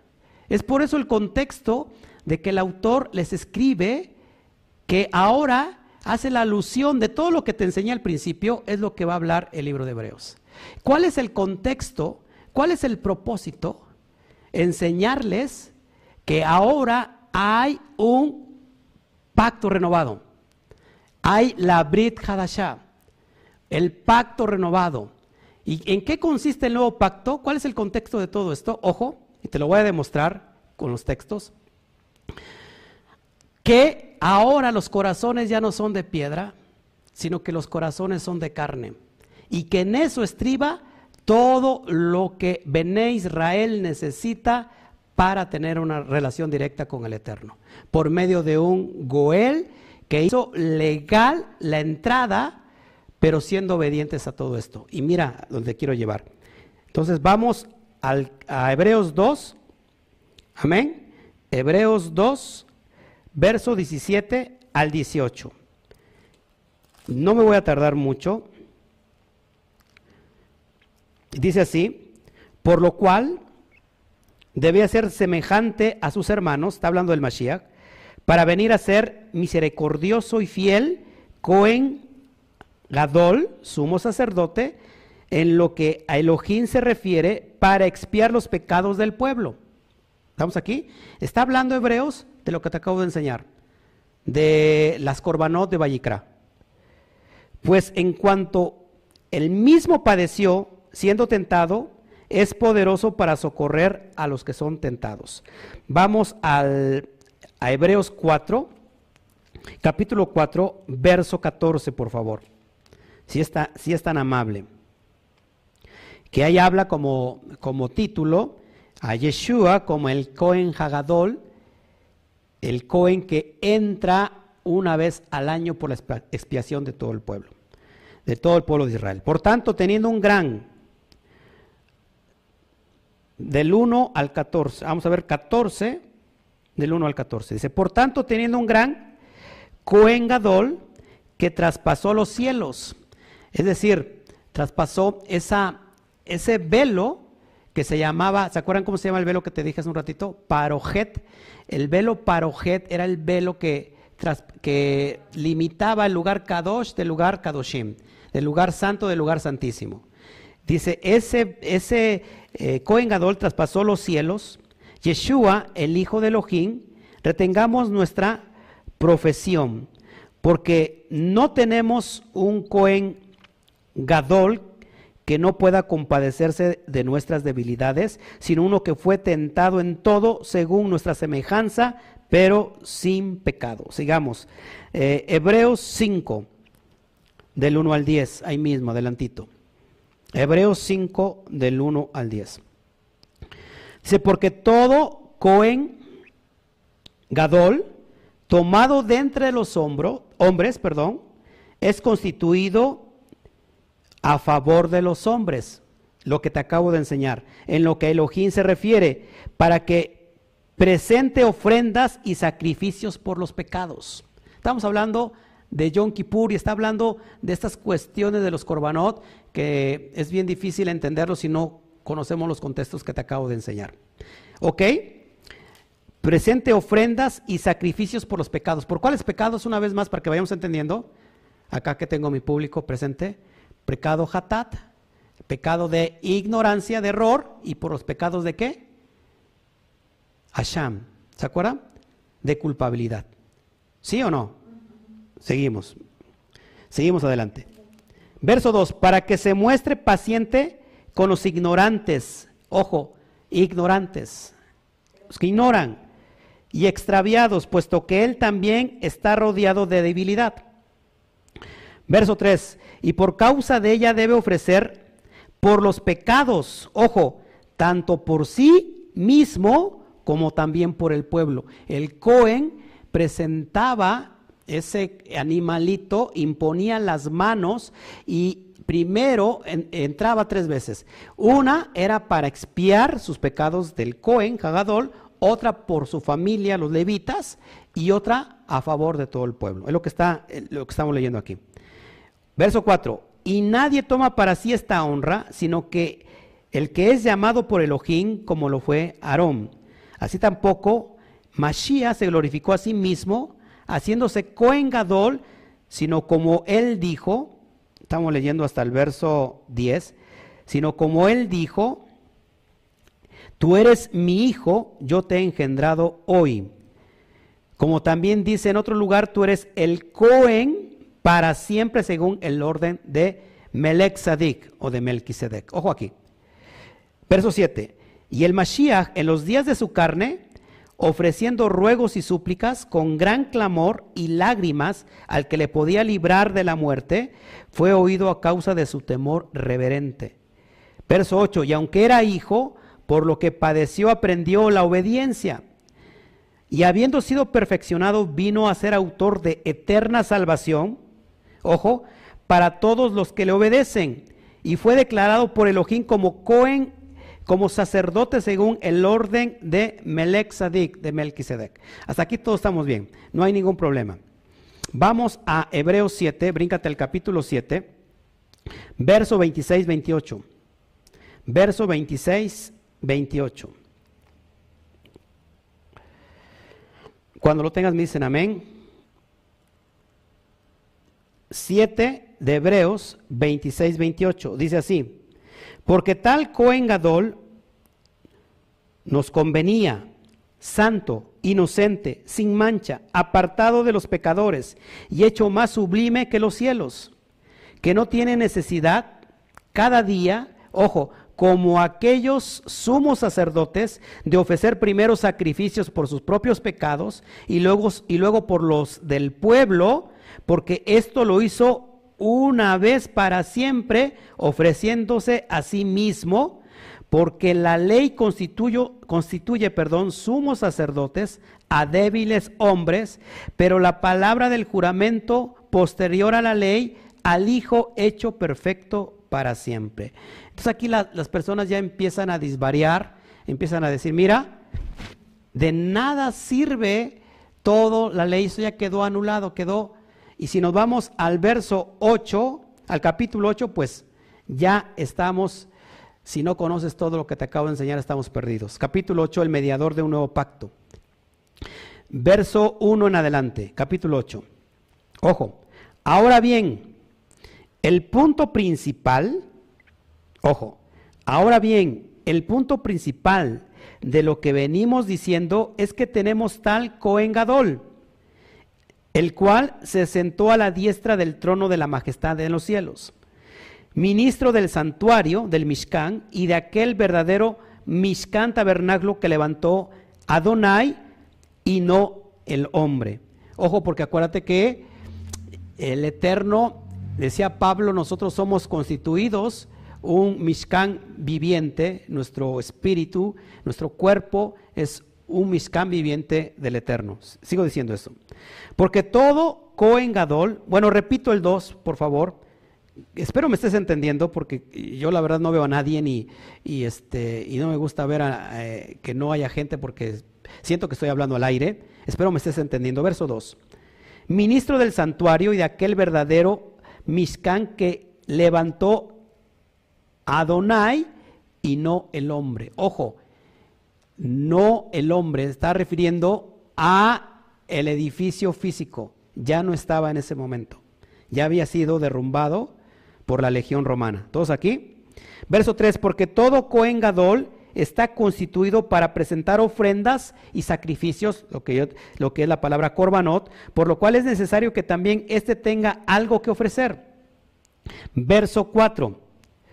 Así que si estuviere sobre la tierra, ni siquiera sería Cohen, habiendo aún sacerdotes que presentan las ofrendas según la ley. ¿Cuál ley? La ley que te acabo de enseñar. La ley de los corbanot. Ojo aquí. Los cuales sirven a lo que es figura y sombra de las cosas celestiales, como se le, advirtió a Moshe cuando iba a erigir el Mishkan, diciéndole, mira, haz todas las cosas conforme al modelo que se te ha mostrado en el monte. Sigo leyendo, sigo leyendo. Verso 6. Pero ahora tanto mejor ministerio es el suyo, cuanto es mediador de un mejor pacto. Ojo, porque aquí la gente ya empieza a decir, mira, un mejor pacto, un mejor pacto. ¿Qué es esto? La Brit Hadashah, el pacto renovado que habla Jeremías capítulo 31, 31. He aquí que haré nuevo pacto con la casa de Israel y con la casa de Judá, no como lo hice con sus padres que ellos transgredieron mi ley. Y este es el nuevo pacto, que daré mi ley, ya no escrita ahora en piedras, en tablas de piedra, sino que ahora escrita donde en la mente y en las tablas de su corazón. Ese es el nuevo pacto. A eso hace referencia el nuevo pacto. Increíblemente es lo que va a decir ahora, más adelante el autor. Sigo leyendo.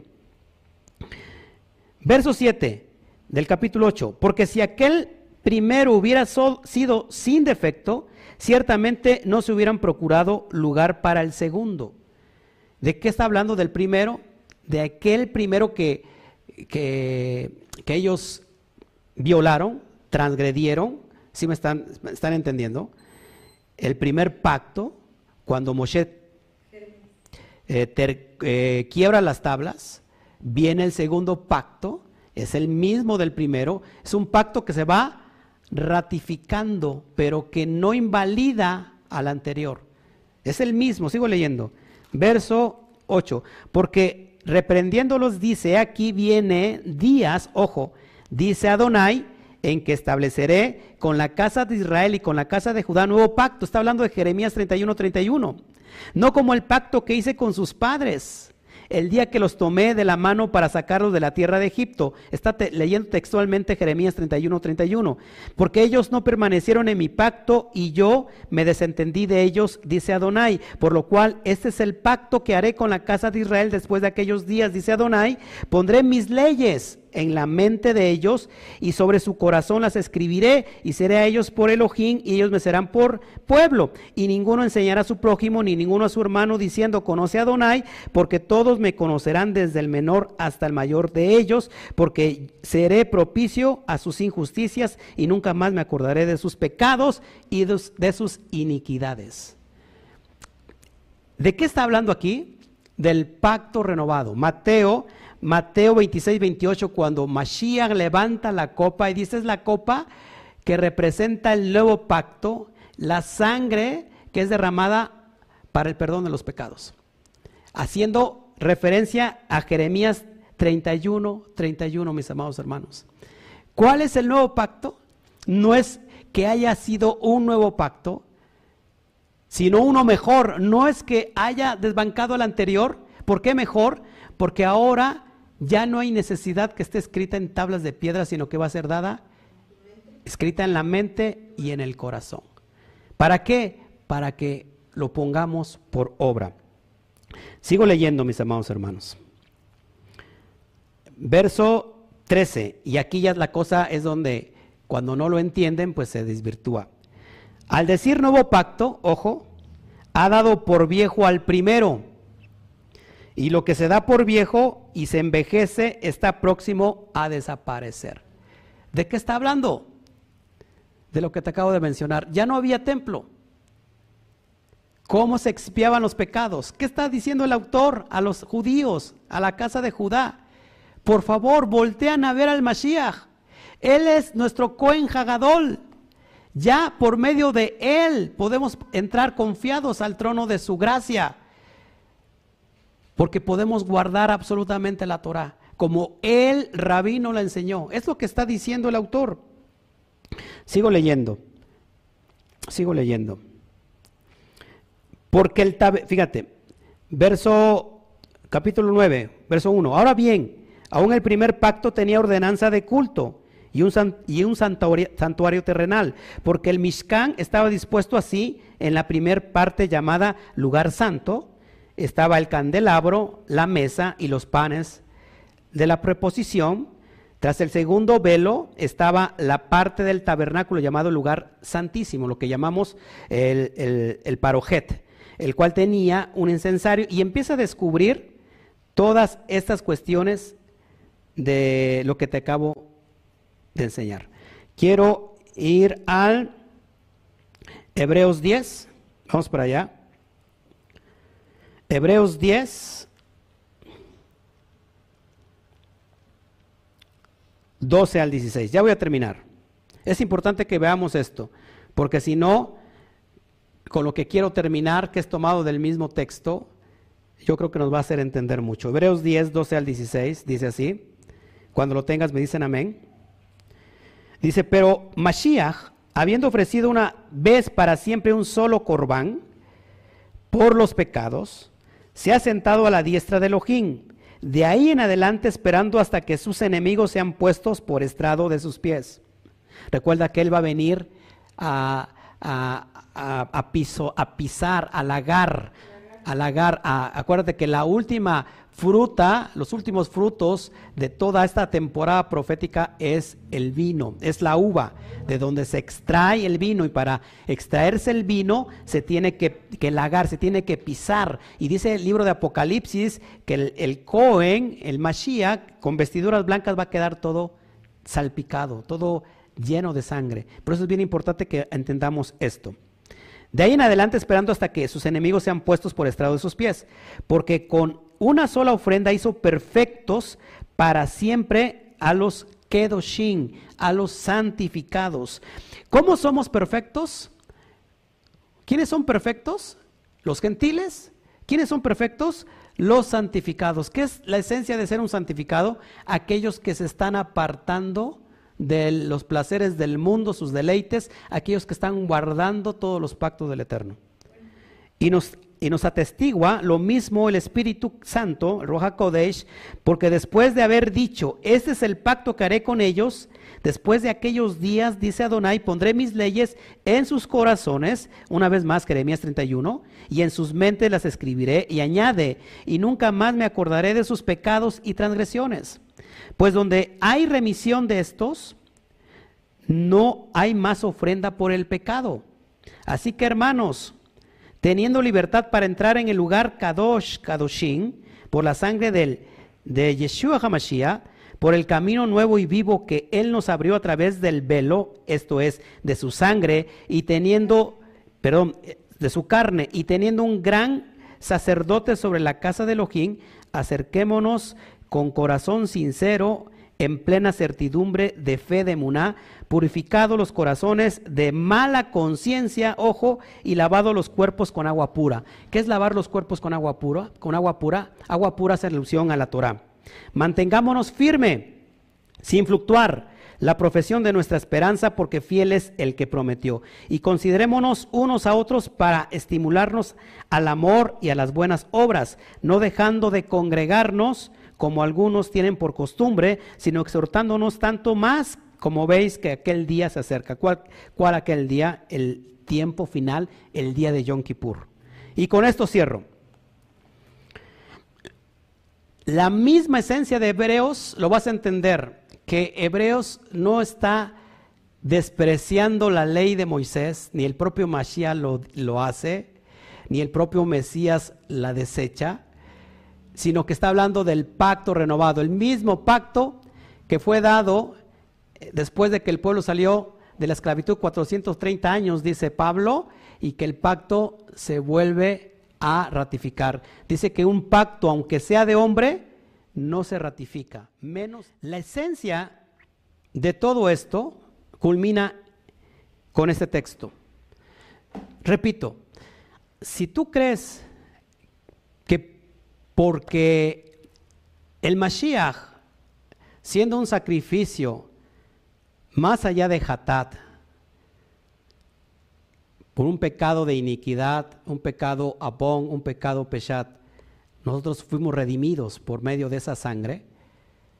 Y ya crees que no tenemos que hacer absolutamente nada de la ley, creo que estamos completamente equivocados. Cuando alguien te dice, Estamos en, sí estamos en vivo, ¿no? Que se fue cuando hablaste Jeremías 31, 31. Wow, todo eso se perdió. ¿Y por qué no habían dicho nada?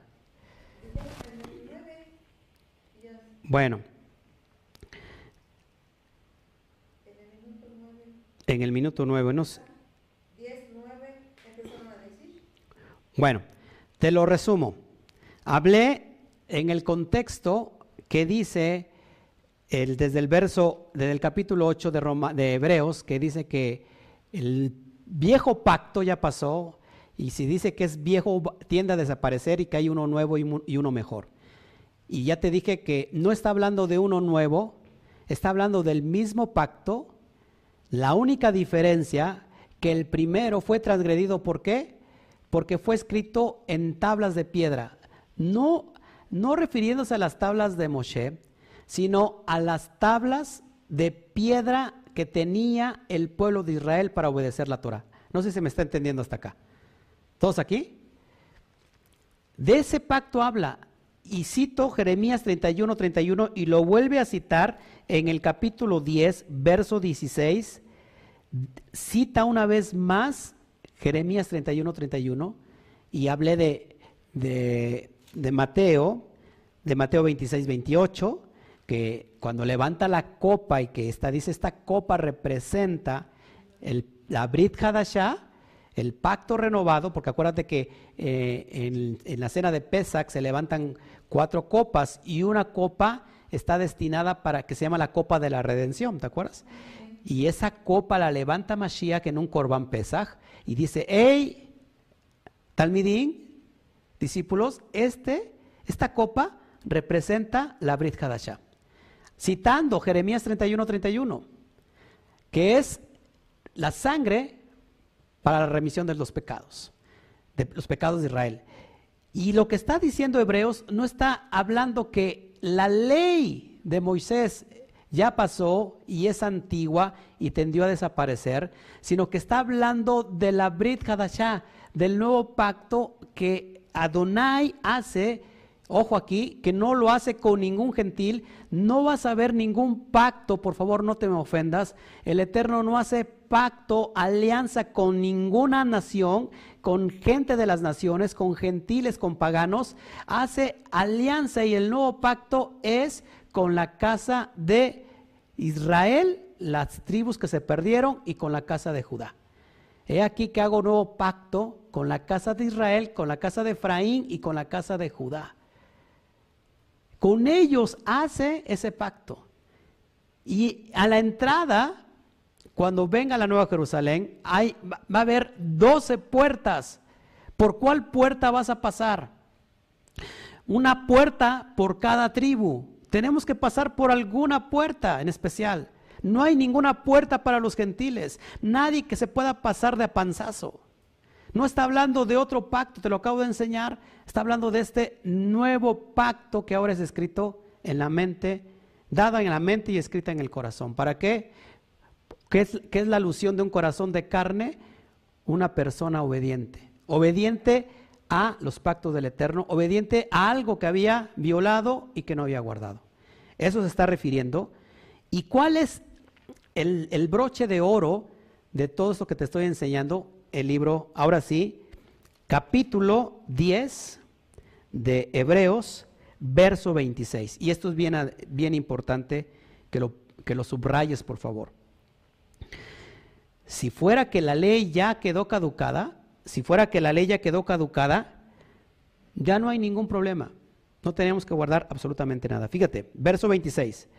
Porque si pecaremos voluntariamente, después de haber recibido el conocimiento de la verdad, ¿qué pasaba cuando alguien volvía a cometer el pecado hatat porque se podía reconciliar y podía expiarse ese pecado, el pecado de ignorancia? Si lo repetía, se convertía en qué? En iniquidad. ¿Todos hasta aquí? Porque si pecáramos, porque si pecáramos voluntariamente después de haber recibido el conocimiento de la verdad, ya no queda más sacrificio por los pecados, ojo, sino una horrenda expectación de juicio y de hervor de fuego que ha de devorar a los adversarios. Verso 28, porque eso es bien importante. El que viola la ley de Moisés por el testimonio de dos o de tres testigos muere irremisiblemente. ¿Cómo que entonces que la ley ya pasó? Entonces, que el autor de Hebreos se ponga de acuerdo. Dice que el viejo pacto ya quedó anulado, que está, va a tender a desaparecer y que hay uno nuevo mejor. Y ahora dice que el que viola la ley de Moisés muere irremisiblemente. Claro, porque es el mismo pacto, lo que te acabo de enseñar. Verso 29. ¿Cuánto mayor castigo pensáis que, merecerá el que pisoteare al hijo de Elohim y tuviere por inmunda la sangre del pacto con la cual fue santificado e hiciere afrenta al Espíritu de gracia? Pues no conocemos al que dijo, mía es la venganza, yo daré el pago, dice Adonai, y otra vez Adonai juzgará a su pueblo. Horrenda cosa es caer en manos del Elohim vivo. ¿Me has entendido? ¿Has entendido dónde quise llevar? Si ya no había remisión por los pecados, abón ni peshá, pecado de iniquidad, pecado de rebeldía, ya no hay pecado, ya no hay, perdón, ya no hay eh, expiación. El Eterno puso un Goel, un redentor, para que tú y yo pudiéramos adquirir esa gracia, ese favor inmerecido, para poder nuevamente pertenecer a Israel, porque habíamos sido cortados, caret. Ahora podemos regresar confiadamente. Pero ya no podemos regresar a la misma idolatría, caer en la bodazara, estar luchando con la carne y estar en pecado continuo, estar desechando la ley, estar eh, desechando el día Kadosh, estar desechando las, las fiestas, porque eso ya pasó. Nosotros tenemos que entender, mis amados hermanos, que cada vez que, que alguien dice, la ley ya pasó, yo ya no guardo el Shabbat, guardo el domingo, ya no guardo las fiestas, guardo Navidad y guardo las fiestas paganas que yo quiero porque esas fiestas son de los judíos, estás pisoteando la sangre del Mashiach. Horrenda cosa es caer en las manos del Elohim vivo. Ya parece pecado ahora sí, ¿qué dice? Ya no hay expiación, ya no hay expiación por esos pecados. Ya conociendo la verdad, mis amados hermanos, ya no hay expiación. Ya no hay. Ya se acabó esa oportunidad. Por eso es bien importante que entendamos cuál es el contexto de la salvación, porque el contexto de la salvación se ha entendido o se ha mal interpretado desde la perspectiva eh, romana, no así con una perspectiva hebraica. Y ya con esto voy a terminar ahora sí. Es el mismo pacto renovado.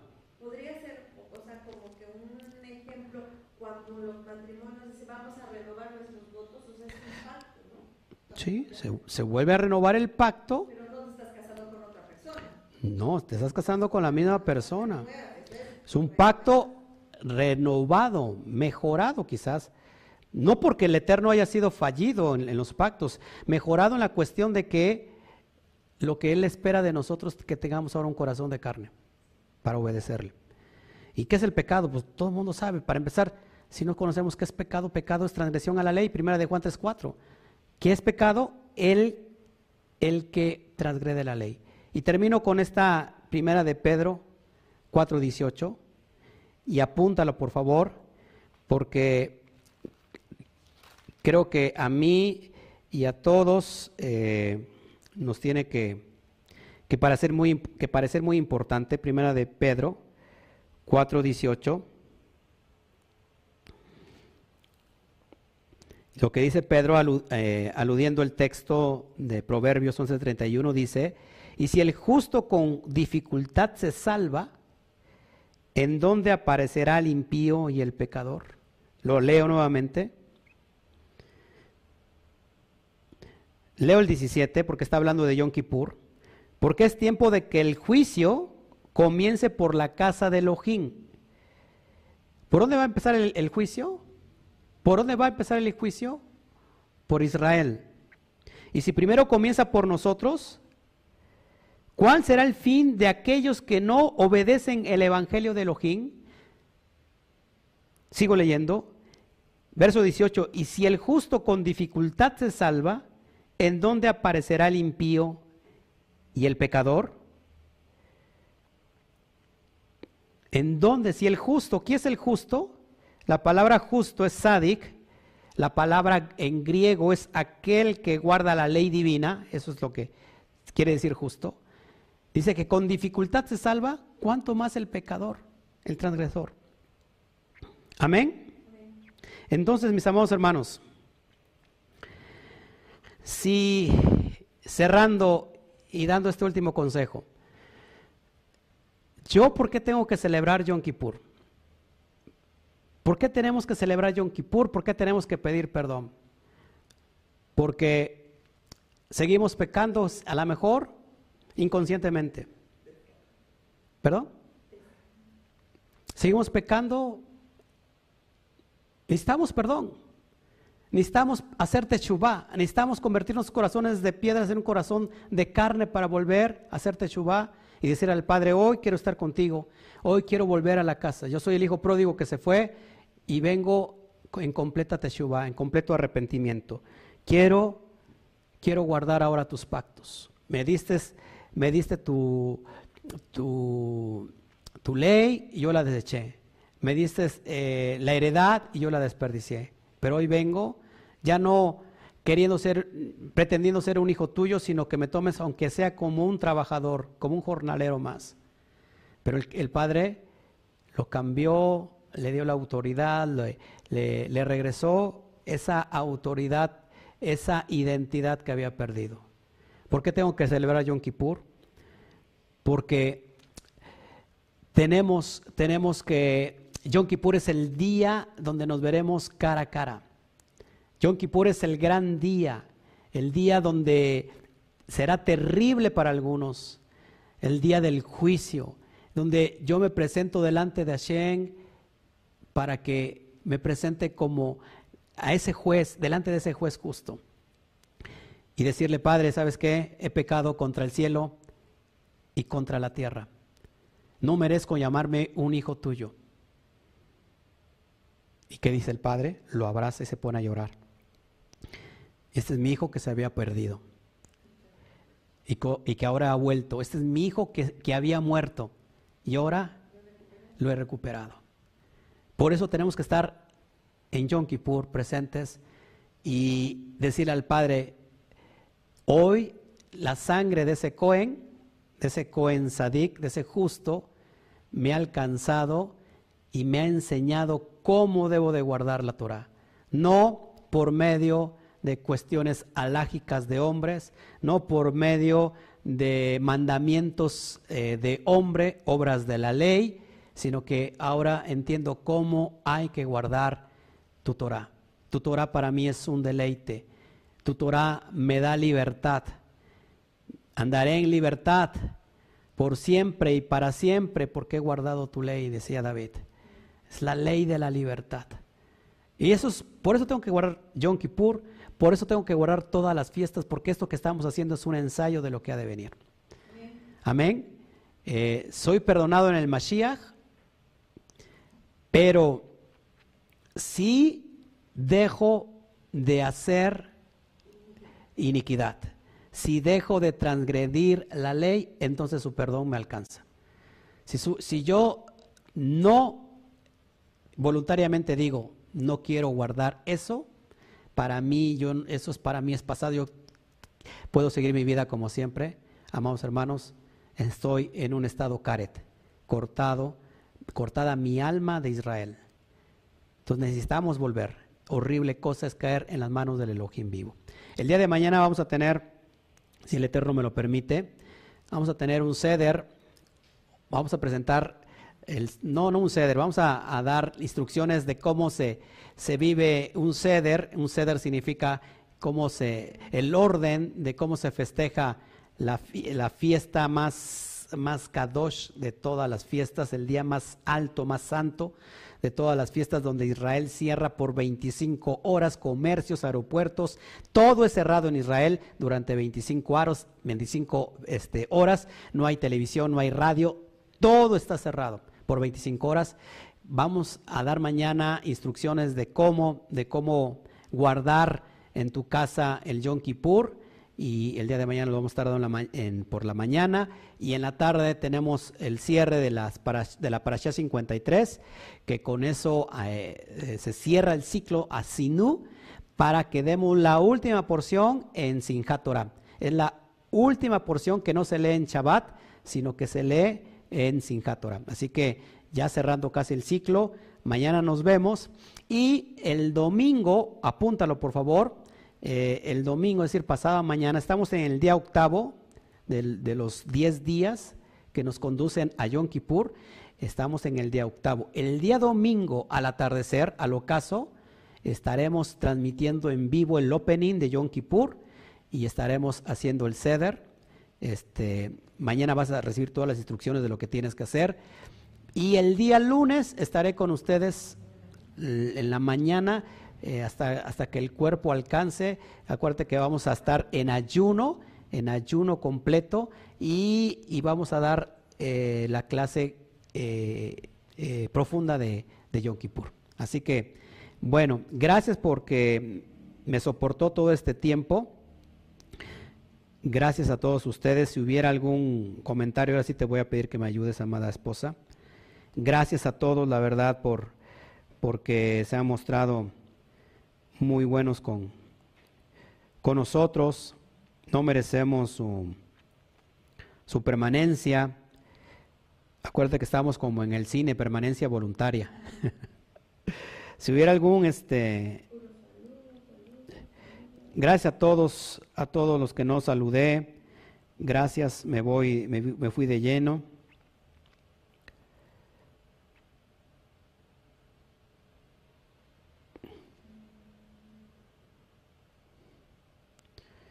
Acá tengo una, bueno, acá dice, eh, leyes dadas en la mente y en el corazón lo podríamos comprender como la convicción que tienes en llenarte de su palabra y caminar con Él sin importar los demás. Gracias. Bueno, bueno, la ley, la ley, la Torah ahora está en nuestra mente porque tiene que hacer una, tenemos que hacer una introspección. La Torah se vive por dentro, se, se, cobra vida por dentro para que podamos vivirla plenamente, para que ir a un nivel de conciencia mayor. Eh, y nosotros ahora obedecemos lo que está escrito en la Torah no como una imposición, porque de hecho la palabra ley, ojo, la palabra ley no existe en el contexto hebreo. La palabra ley en sí es una palabra negativa que se traduce de la palabra griega nomos. Y nomos se traduce en el Nuevo Testamento como ley divina, como ley de hombre, como, como ley del pecado. Se, se, ¿Cómo se llama? Se, se traduce igualmente. Pero ley como tal no existe porque es algo negativo. La ley del Eterno no es ley, porque no es una imposición, no es una carga. Es lo que, eh, lo que hemos aprendido en la cosmovisión occidental. La ley eh, en realidad es la Torah. La Torah es una instrucción de vida, que es muy diferente al término ley como le conocemos. Entonces cuando tenemos eso, esa instrucción en nuestra vida, pues todo va a salir bien. Tenemos una vida plena viviendo el Malhut Shamaín desde la tierra. ¿Quién más? Salud.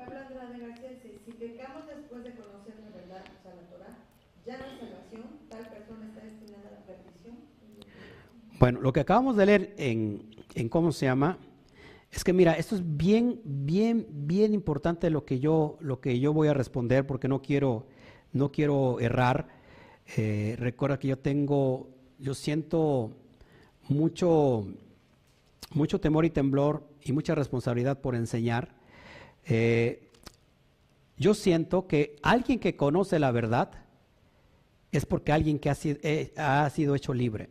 Porque la verdad, ojo, la verdad se tiene que, que impartir. La verdad se tiene que revelar. Y cuando la persona, a esa persona se le es revelada la verdad, todo el estado de tinieblas deja de ser porque ha entrado la luz. Y esa persona en revelación de conocer la verdad, es muy difícil que la persona, ojo, que la persona vaya al pecado de iniquidad. Si la persona vuelve al pecado de iniquidad es que esa persona realmente no ha sido renovada completamente. Hay ciertas áreas de su vida que hay que trabajar. Pero una persona cuando se le es revelado, porque viene por la sabiduría. Y el principio de la sabiduría, ¿cuál es? El temor a Hashem. Cuando nosotros se nos ha revelado la verdad, tenemos un temor por no fallarle. Un temor no es de tener miedo, sino de que un respeto, una reverencia por no fallarle. Porque cuando le fallas al Eterno, te fallas a ti mismo. Porque vas en contra de ti. Entonces una persona es muy diferente que una persona pueda caer, si va caminando se resbala, se resbala y cae de una forma no, no consciente, pues hay, hay, un estado de gracia. Pero si la persona voluntariamente, como lo, vemos en hebreo, eh, voluntariamente dice, ¿sabes qué? Yo, pues yo, pues no sé, yo voy al pecado nuevamente Ahí lo está haciendo como un estado pecha de rebeldía. Y en ese momento es cortado, cortado de, su alma es cortada de Israel. Es caret. ¿Sí? Es lo que, lo que yo te puedo decir. ¿Qué más?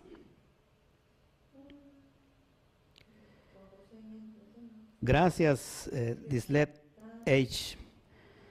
Gracias. ¿Y cuándo se hace el ayuno? Dice, y si todavía no hemos podido hacer la Brit Milá, podemos conmemorar las santas convocaciones. Qué buena pregunta me hace Ramón Hernández, porque mucha gente no celebra, ojo, eh, no celebra Pesaj porque no está circuncidado. En realidad, este, si no se está circuncidado, no se tiene derecho a guardar ninguna fiesta. Porque, ¿Por qué dice que empieza? Bueno, porque Pesach es el inicio de todas las demás fiestas.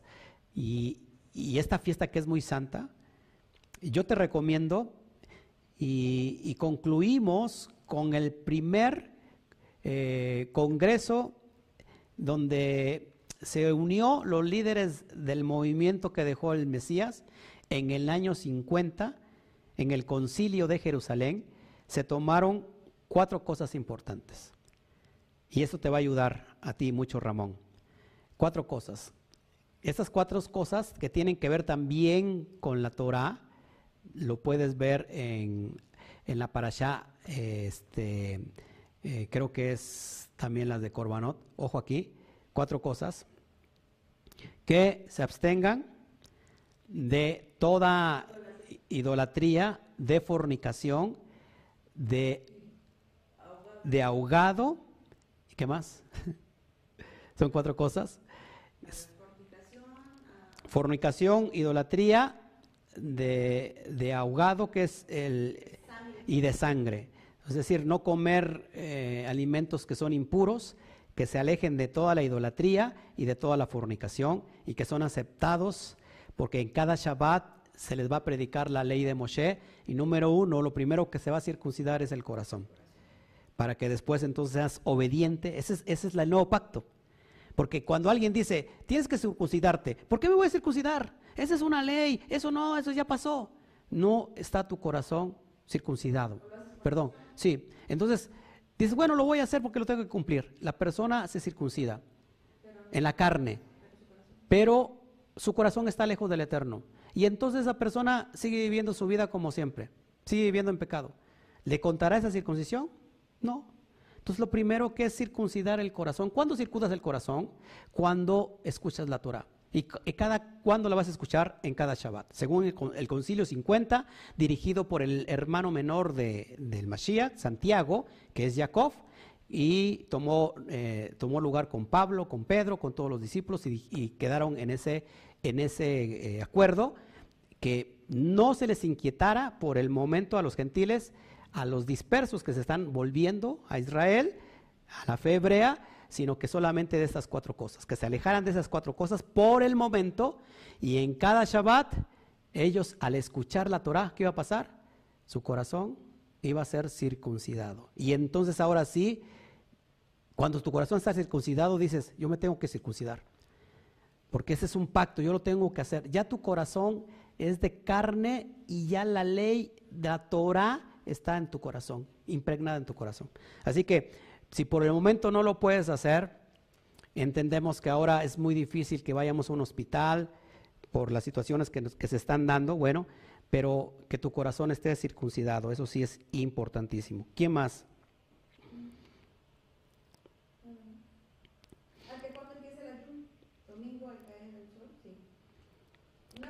Ah, ¿cuándo comienza el ayuno? Muy importante la pregunta. El ayuno comienza el día domingo, que es 27. Sí. Domingo 27 de todavía septiembre, al ocaso es decir, al atardecer, a la caída del sol, el domingo, ahí inicia el Yom Kippur, lo vamos a transmitir en vivo, si el Eterno lo permite. Y termina hasta el otro día, hasta el otro, al otro día al ocaso, ¿ok? Entonces, bueno, pues muchas gracias por, por su por sus preguntas, por sus comentarios. Gracias a todos ustedes, amados hermanos. Que Hashem me los bendiga, que el Eterno me los guarde, eh, que haga resplandecer su rostro sobre cada uno de ustedes. Nos vemos el día de mañana con, con, otro, con otra enseñanza y, y, vamos a estar transmitiendo este, en, vivo. Si, si, estás interesado en, en unirte con nosotros al, a la, ¿cómo se llama? al ayuno, me gustaría apuntar tu nombre para que eh, recuerda que esto es bien importante, es un día muy significativo. Quizás mañana lo vas a entender y si, y si no lo has comprendido a cabalidad, te pido que vayas a un estudio que tengo de hace un año, rumbo a Yom Kippur 2019. Tengo dos enseñanzas profundas sobre la importancia de Yom Kippur.